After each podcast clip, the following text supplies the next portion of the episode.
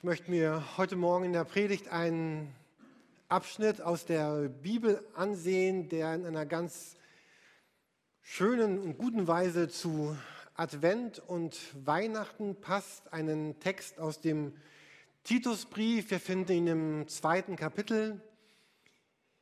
Ihr seht ihn schon an der Wand neben mir. Denn die Gnade Gottes ist erschienen, heilbringend allen Menschen Menschen. In Titus 2, Vers 11. Die Gnade Gottes ist erschienen, heilbringend allen Menschen. Vielleicht seid ihr andere Bibelübersetzungen vertraut, dann steht dort vielleicht das Wort heilsam. Und gemeint ist dieses, dass Gott unser Leben heil machen will. Er will Leben heil machen, er will mich heil machen, er will heil machen, was kaputt gegangen ist. Auf euren Plätzen findet ihr einen DIN A5-Zettel mit diesem gesamten Bibeltext, Titus 2, 11 bis 14. Und ihr findet noch einen Umschlag. Äh, wir haben ja die gute Angewohnheit, jedes Jahr Heiligabend zu sammeln, um Geld zusammenzulegen, um es abzugeben für die Menschen, denen es, denen es nicht so gut geht wie uns, Bitte füllt diesen Umschlag mit viel Geld und bringt ihn Heiligabend oder an den Sonntagen davor oder danach wieder mit. Nichts von dem, was wir hier sammeln, behalten wir, sondern geht in die Welt, um, um Not zu lindern, um, um Menschen zu helfen. Und ich bitte euch, diesen DIN A5-Zettel mit diesem Bibeltext auch wieder mitzubringen, nämlich am 27.11., äh, 12., danke. ähm, ich habe mich diese Woche so lange mit diesem Text beschäftigt und habe gemerkt, euch möchte gerne so viel dazu sagen, dass es den Rahmen heute Morgen sprengt. Also so war diese Predigt zwei Teile. Der erste Teil heute und der zweite Teil dann am 27.12., wenn wir uns noch einmal gemeinsam hier treffen, um Weihnachten zu feiern, einen Weihnachtsgottesdienst zu feiern. Und wenn ihr auf diesen, auf diesen DIN A5-Bogen schaut, dann seht ihr, dass ich den Text dort in zwei Spalten eingeteilt habe. Auf der linken in der linken Spalte seht ihr all das, was in diesem Text steht, was Gott tut, was Gott hineingibt in unser Leben, was Gott sagt, was Gott tut, was Gott verspricht. Und auf der rechten Seite seht ihr das, was dann die Folgen davon sind, die Auswirkungen davon in, in unserem Leben. Und vielleicht habt ihr in den nächsten Wochen, wenn ihr sitzt und eure Bibel lest und betet, einmal Gelegenheit, diesen Text noch einmal nachzulesen bei Titus oder ihn auf diesem Blatt nachzulesen, weil das ein sehr starker Text ist, der in einer ganz starken Weise die Kraft hat, unser Leben zu verändern. Heute Morgen soll es ein bisschen mehr um diesen ersten Vers gehen, Titus 2, Vers 11. Die Gnade Gottes ist erschienen, heilbringend allen Menschen. Dieses Wort heilsam oder heilbringend, das heißt in, dem, in der ursprünglichen Sprache, in der die Bibel geschrieben wurde, in Griechisch so viel wie wie retten oder es heißt jemandem wohltun. Also wenn bei den Griechen jemals damals in großer Not war, zum Beispiel ein, ein Schiff sinkt und dann wirft man denen Rettungsringe zu dann, oder Rettungsboote, dann hat man dieses Wort benutzt, da wird jemand gerettet. Oder im Krieg, wenn jemand vom Schlachtfeld auf ein Lazar in ein Lazarett gebracht wurde, dann wurde dieses Wort verwendet. Oder wenn ein Arzt jemandem helfen konnte, gesund zu werden, dann wurde dieses Wort retten benutzt. Heil bringen, heilsam, eigentlich heißt es retten. Manchmal sprechen wir von Jesus als dem Heiland. Und das kommt dann von diesem Wort und es bedeutet eigentlich Jesus. Er ist der, der Retter, der die Umstände wendet, der, der mich bewahrt, der andere bewahrt, der das Leben gut macht. Und es bedeutet, ich kann mich nicht selber retten, sondern ich brauche jemanden, der mich rettet, der mein Retter ist, um dann damit zu leben. Und dieses Wort Gnade hat ja genauso eine Bedeutung. Gnade heißt etwas, etwas geschieht an mir, was, was nicht geschehen würde, wenn es nur mich gehen würde. Gnade heißt etwas wird mir gegeben, was ich nicht geschenkt, äh, was ich nicht verdient habe, was ich einfach bekomme. Vielleicht haben manche heute Morgen etwas zum Nikolaus bekommen, dann war das auch eine Gnade. Jemand anders hat euch etwas geschenkt. Es sei denn, ihr habt familiäre Absprachen, die dann heißen, wenn du mir nichts schenkst, dann rede ich drei Wochen nicht mit dir, dann wäre es eher Erpressung. Aber wenn ihr diese Absprache nicht habt und was bekommen habt, dann war das wahrscheinlich ein, ein Gnadengeschenk. Etwas, was ihr bestimmt nicht verdient habt, worauf ihr keinen Anspruch habt, aber was trotzdem einfach vor der Tür war. Vielleicht. Gnade bedeutet ein Geschenk, eine Begnadigung, eine Zuwendung oder auch der Erlass einer Folge. Zum Beispiel habt ihr eine rote Ampel überfahren. Natürlich nicht vorsätzlich, sondern ihr wusstet nicht, dass dieses Blitzgerät da steht, weil letzte Woche war es noch nicht da. Sonst hättet ihr natürlich gestoppt an der Ampel. Ähm. Und jetzt sagt jemand, okay, du musst diese Strafe nicht bezahlen, diese Folge, und zwar nicht deswegen, weil du versprichst, nie wieder im Leben eine rote Ampel zu überfahren oder weil du rechtfertigen oder begründen konntest, ja, ich habe gerade telefoniert, konnte die Ampel nicht sehen. Ach so, dann natürlich äh, müssen sie natürlich nicht bezahlen. Sondern es bedeutet, dass jemand anders mir etwas, etwas schenkt, etwas erlässt, etwas gibt, worauf ich keinen Anspruch habe, worauf ich kein Recht habe, was er einfach tut, weil er es tun möchte. Und das ist das, was Weihnachten geschieht. Jesus kommt auf diese Erde. Es ist ein Geschenk Gottes an uns. Und das ist der Grund, warum wir uns gegenseitig Geschenke schenken. Weil Jesus kam, schenkte sich uns sogar ohne Berechnung, ohne etwas zu fordern, einfach um zu geben.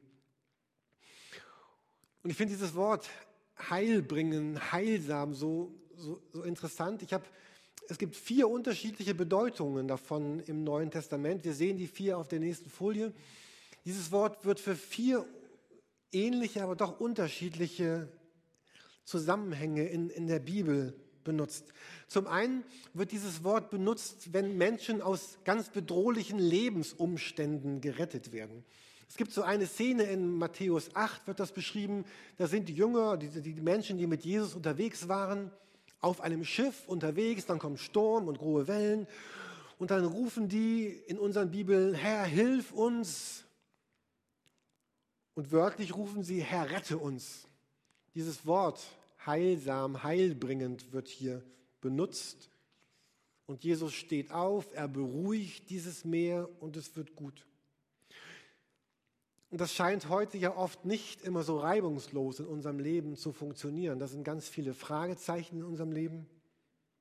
Da sind manche Tränen. Wir haben eben diesen, diesen schönen Text gehört, den Katrin uns vorgelesen hat. Manche Tasse zerbricht und manche Lüge richtet auch viel Unheil an. Und doch bedeutet Glaube, meine Gedanken damit zu füllen, Jesus, du bist, du bist immer der gewesen, der, der heilbringend, heilsam eingegriffen hat. Und Glauben an Jesus bedeutet ihm das genau zu sagen, Jesus, du siehst mein Leben.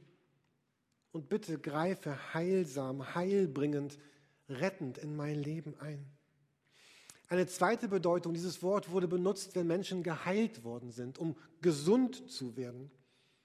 Es gibt so eine schöne Szene, wo äh, Petrus und Johannes unterwegs sind und dann kommen sie in einen Tempel und dann ist da so ein, ein, ein kranker Mensch und dann äh, will der Geld, da sagen sie, nee, Geld haben wir nicht, aber wir können dir was sagen. Wir im Namen von Jesus sei gesund, steh auf und dann werden sie verhaftet. Wie könnt ihr das tun? Wie könnt ihr diesen Menschen heilen im Namen von Jesus? Und dann werden sie verhört, warum sie ihn geheilt haben. Und eigentlich steht dort dieses Wort gerettet. Sie werden angeklagt, weil sie diesen kranken Menschen gerettet haben. Und sie sagen, Jesus hat ihn gesund gemacht. Jesus hat ihn gerettet. Und ich bin überzeugt, dass das heute geschieht. Manchmal mit Arzt, manchmal ohne Arzt. Dass Jesus immer noch der ist, der heilt und der hilft. Und es meint viele unserer körperlichen Gebrechen, aber auch ganz viel dieser innerlichen Not die Dinge, an denen wir leiden. Jesus sagt, ich möchte dich gesund machen. Ich möchte dich heilen. Was sind diese Dinge, die du in dir bewegst, hinter deiner Schale, die du mir und uns zeigst. Dinge, die dich auffressen, Dinge, die dich kaputt machen. Und Jesus sagt, wie diesem kleinen Jungen in diesem, in diesem Text, gib mir das bitte, ich möchte das heil machen. Jesus möchte, dass du ihm die Härte und die Bitterkeit und die Unversöhnlichkeit deines Lebens gibst. Er möchte mit dir darüber reden, dass wenn andere dich verletzt haben und andere dir bitter mitgespielt haben und du, und du sehr getroffen bist von dem, was sie dir angetan haben, er möchte dir sagen, gib mir das, ich möchte es heil machen. Vielleicht bist du jemand, der leidet an, an Einsamkeit oder an, an dem Sinn im Leben und du fragst dich, wofür lebe ich eigentlich? Warum bin ich da? Wäre das nicht viel besser, wenn ich einfach nicht mehr da wäre? Und vielleicht bist du nur deswegen noch da, weil du nicht den Mut hattest, dich von einer Brücke zu stürzen. Und dann ist es gut, dass du diesen Mut nicht hattest. Aber Jesus möchte mit dir darüber sprechen, was dich so traurig macht. Oder vielleicht möchtest du jemandem vergeben, wo, wo Streit und Zwietracht ist und der andere sagt, ich will deine blöde Vergebung nicht. Und der andere pflegt den Krieg gegen dich, obwohl du den Frieden möchtest. Und vielleicht hast du jemanden oder etwas verloren, der dir sehr kostbar war. Und du sagst, niemand und nichts kann mir diesen, diesen Verlust ersetzen.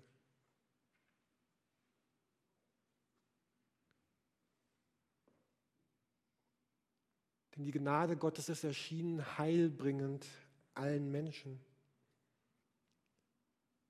Jesus ist der, der auch das heil machen möchte. Er hat einmal gesagt, Gottes Geist ist auf mir. Ich will, dass die Gefangenen frei sind, dass die Blinden sehen und die Zerschlagenen frei sind.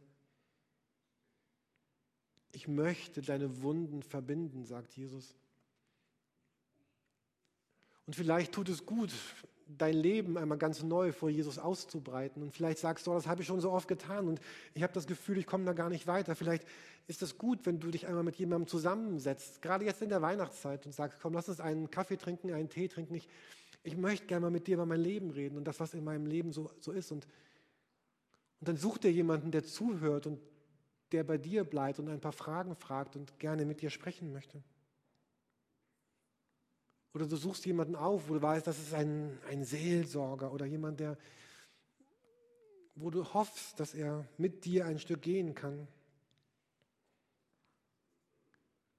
Aber suche diese Heilung bei Jesus und finde sie. Und ein drittes, wo dieses Wort ganz oft benutzt wird in der Bibel, das ist diese, diese Rettung zu Gott hin. Es gibt so einen Bibelvers, Apostelgeschichte 4, Vers 12. In keinem anderen ist das Heil, auch kein anderer Name unter dem Himmel ist den Menschen gegeben, in dem wir gerettet werden müssen. In dem Vers kommt zweimal das Wort heilsam, rettend vor. Apostelgeschichte 4, Vers 12. Und Jesus sagt, über die, über die, die, die Heilung und die Rettung aus Lebensumständen, über die, die Heilung aus Krankheit hinaus, möchte ich noch etwas ganz anderes retten bei mir und bei dir. Ich möchte, dass du herausfindest aus dieser Trennung zu Gott. Vielleicht bist du ein Mensch, der ganz weit weg ist von Jesus und Jesus sagt, ich möchte dich an die Hand nehmen und dass du zu mir kommst. Vielleicht bist du ein Mensch, der sagt, ich, ich weiß gar nicht, wer, wer Gott für mich ist. Und wir haben eben dieses Lied gesungen mit diesen, mit den Flügeln und dem Vater, dem Herzen Gottes, wo du sein kannst, dass Jesus sagt, ich würde dir so gerne zeigen, dass Gott wirklich ist, dass Gott real ist und dass er dich einlädt, eine, eine echte, ein echtes Zuhause finden an seinem Herzen. Und dass du ein Mensch bist, der sagen kann, ich, ich habe eine Ahnung, dass Gott lebt und dass er mich liebt und ja, ich glaube, er ist mein Vater. Und vielleicht sagst du, ich bin aber eigentlich ein Mensch, der, der gerade in diesem Augenblick Gott los ist, weil Gott so weit weg ist.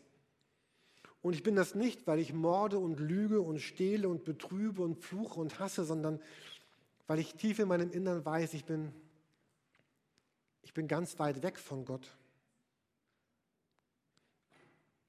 Und du sagst, ich habe nie gewusst, dass Gott es gut meint mit mir. Weihnachten und Advent sagt genau das. ich möchte heilbringend in dein Leben reinkommen, sagt Jesus. Ich möchte jemand sein, der, der mit dir lebt, der mit dir unterwegs ist, der dein Leben rettet. Und vielleicht kann dieses Jahr Weihnachten das erste Mal wirklich Weihnachten werden für dich, weil du sagst, ja, ich, ich, ich sehe nicht nur dieses Kind in der Krippe, sondern ich sehe Jesus Christus, der mich liebt und Gott den Vater, der mich in die Arme nimmt. Heute Morgen wird ein Gottesdienst sein, wo wir nach der Predigt eingeladen sind, das Abendmahl gemeinsam zu feiern. Und auch darin drücken wir aus, ich, ich glaube, Jesus, dass du mich liebst, dass du mich erlöst hast. Vielleicht hast du noch niemals in deinem Leben Abendmahl gefeiert, weil du unsicher warst, ob Gott dich wirklich liebt. Und vielleicht entscheidest du dich und sagst, ja, ich glaube es. Und heute ist vielleicht das erste Mal, dass du am Abendmahl teilnimmst. Und du darfst glauben, dass ein Gott ist, der sagt, ich, ich rette dich zu mir hin. Und ich will, dass du ein Mensch bist, der neu an meinem Herzen lebt. Und das ist das vierte, wozu dieses Wort heilbringend und heilsam benutzt wird, wie auch hier in diesem Text im Titusbrief, um neu und verändert mit Gott zu leben.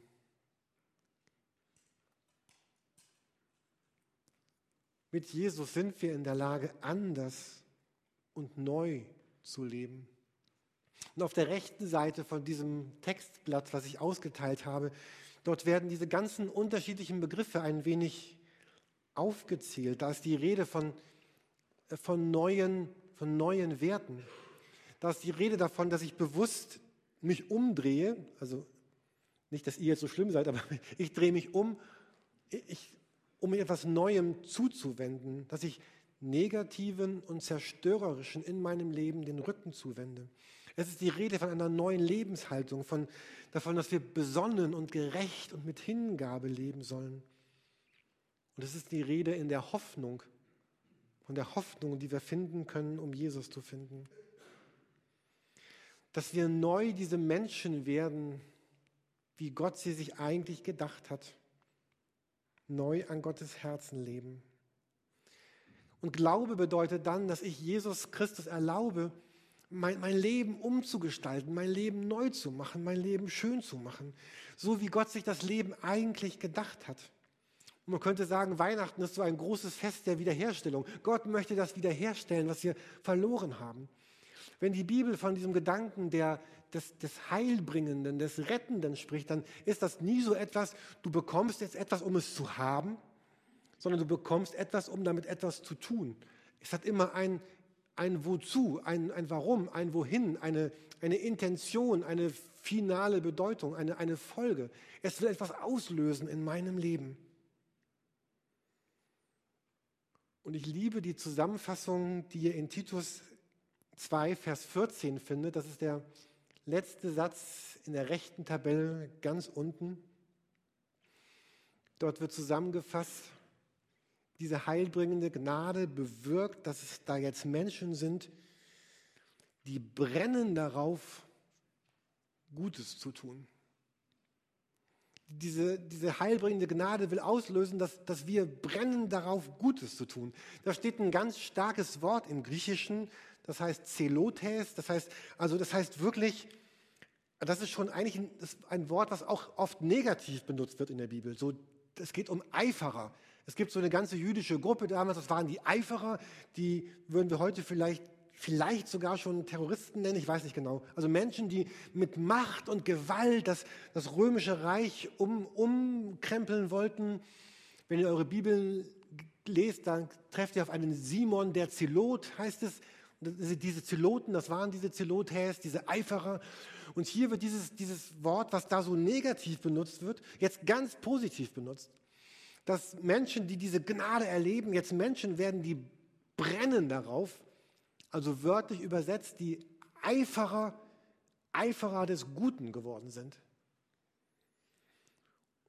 Ich habe mal geschaut, was verschiedene Bibeln übersetzen. Einige sagen eifrig zu guten Werken, andere sagen, die jetzt bereit sind, von ganzem Herzen das Gute zu tun die alles daran setzen, Gutes zu tun, voll Eifer danach streben, Gutes zu tun.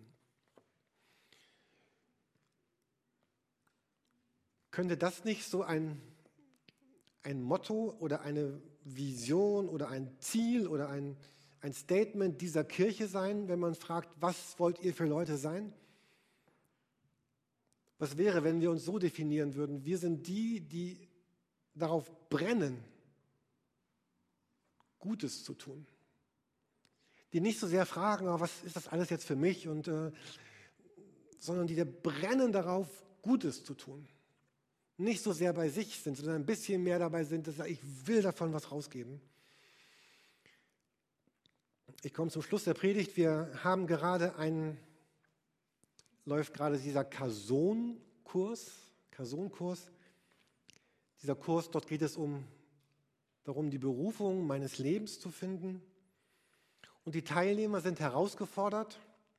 Ich rede deswegen ein bisschen länger darüber, weil wir den nächstes Jahr wieder haben. Das ist ein kleiner Werbeblock, aber passt an der Stelle genau richtig. Die Teilnehmer sind zu drei Dingen herausgefordert.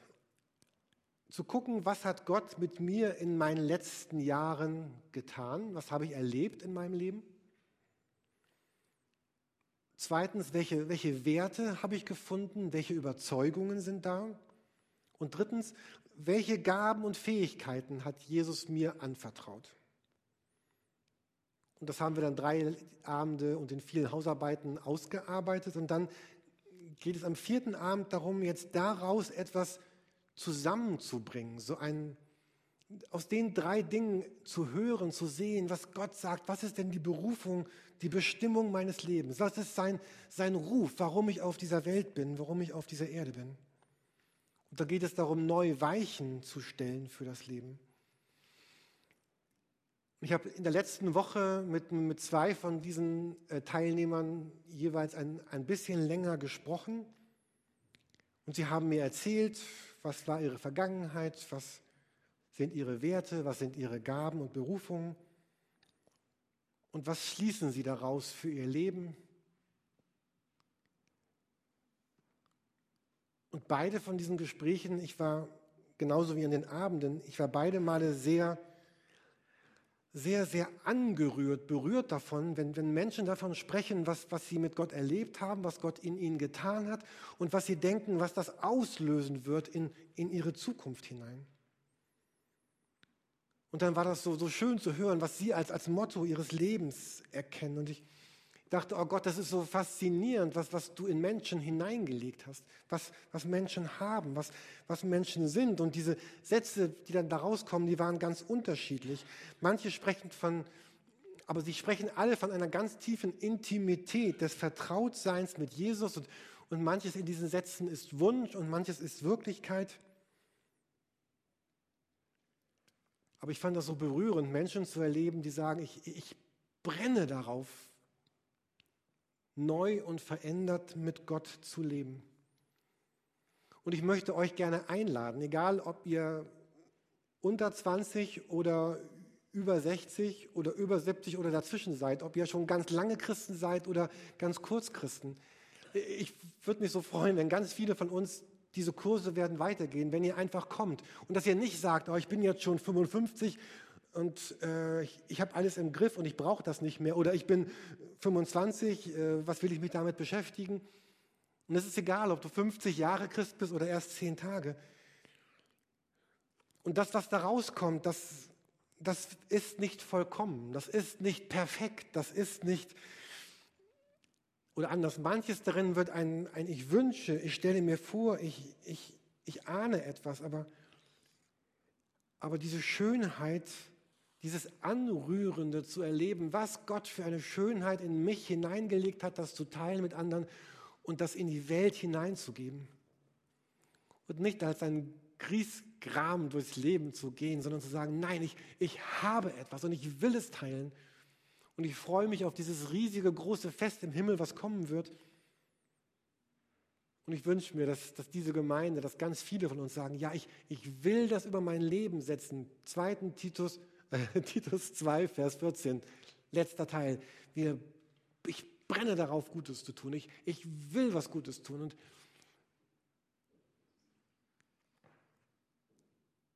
ich Gebt das von mir, was Gott mir gegeben hat, was, was, was da ist. Und ich will, dass wir darüber ringen und sprechen und diskutieren und, wie wir das sein können. Und ich möchte schließen mit einem Bild aus meinem Adventskalender von vor längerer Zeit. Manche hatten den auch, die kennen das schon. Manche haben den, Kalender nicht, die kennen es dann nicht. Und es ist klein geschrieben und deswegen lese ich es auch vor. Ähm, aber dieser Text spricht davon, dass, dass wenn ich jemand sein will, der dieses brennende Leben möchte, dass es dann auch bedeutet, mich auf einen Weg zu machen. Und es beginnt mit Schweigen und Hören. Vielleicht geht dir in der Mitte der Nacht ein Licht auf. Vielleicht ahnst du plötzlich, dass Friede auf Erden denkbar ist. Vielleicht erfährst du schmerzhaft, dass du Altes zurücklassen musst. Vielleicht spürst du, dass sich etwas verändern wird. Und vielleicht wirst du aufgefordert, aufzustehen und aufzubrechen. Schweige und höre. Sammle Kräfte und brich auf, damit du den Ort findest, wo neues Leben möglich ist. Und Jesus lädt uns zu beidem ein, zu schweigen und auf ihn zu hören. Und ja, es ist schmerzhaft, wenn wir Altes zurücklassen müssen wenn wir vielleicht Vertrautes zurücklassen, weil wir etwas Neues gewinnen wollen. Und vielleicht spürst du in deinem ganz persönlichen Leben, da, da soll sich noch etwas ändern. Da ist noch etwas anderes möglich für die nächsten 20, 30, 40 oder auch nur 10 Jahre, die ich zu leben habe. Und vielleicht wirst du aufgefordert, aufzustehen und aufzubrechen. Dann sammle Kraft und geh. Und lasst uns gemeinsam gehen, miteinander und gemeinsam gehen mit Jesus. Amen.